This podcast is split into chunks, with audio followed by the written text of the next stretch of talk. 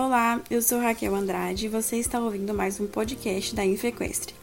Hoje falaremos sobre retenção de mecônio em potros.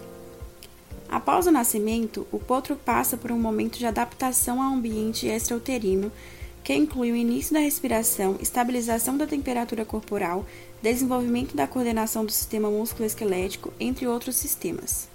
O neonato deve ser observado quanto ao seu comportamento e auxiliado caso apresente mudanças como a não ingestão de colostro, diarreias e retenção de mecônio, sendo este último considerado uma afecção de extrema importância em neonatos, por ser uma das principais causas de cólicas no recém-nascido.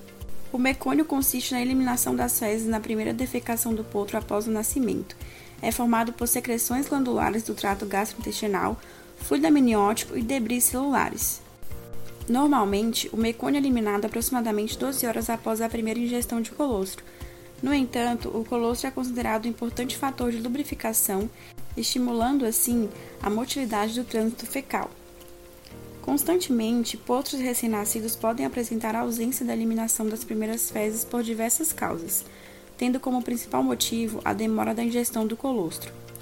Outras causas a serem associadas à retenção do mecônio pode ser o estreitamento da pelve nos machos, levando à compactação e endurecimento das fezes.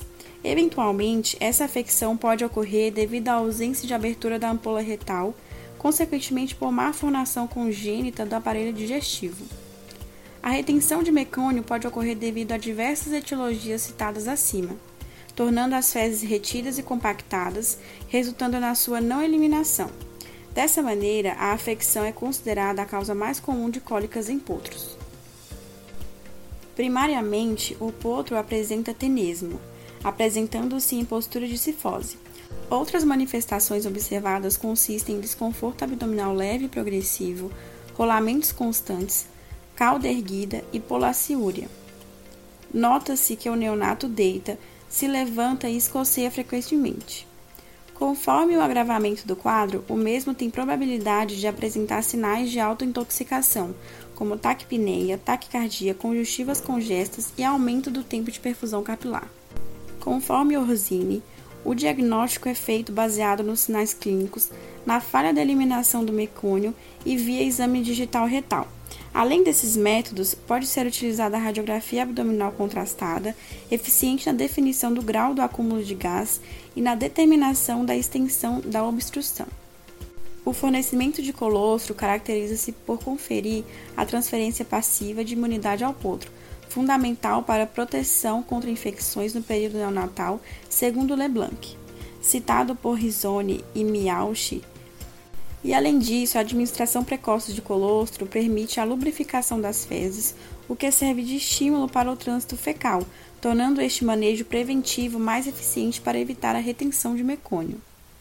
Segundo Tomasian, a terapia inicial consiste na administração de laxantes, podendo ser associada ao toque retal para a retirada do mecônio acumulado no reto. Outra alternativa é a realização de enemas, Portanto, com insucessos traz procedimentos e com o agravamento do quadro clínico, a última solução para o tratamento dessa afecção é a intervenção cirúrgica. A retenção de mecônio, apesar de aparentemente possuir simples prevenção e tratamento, seu agravamento pode resultar em complicações como cólica e até mesmo o óbito do animal.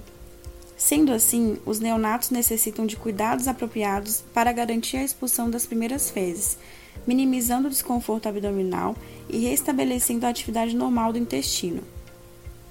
Você ouviu mais um audiobook da Infequestre, o maior portal com conteúdo técnico equestre do Brasil.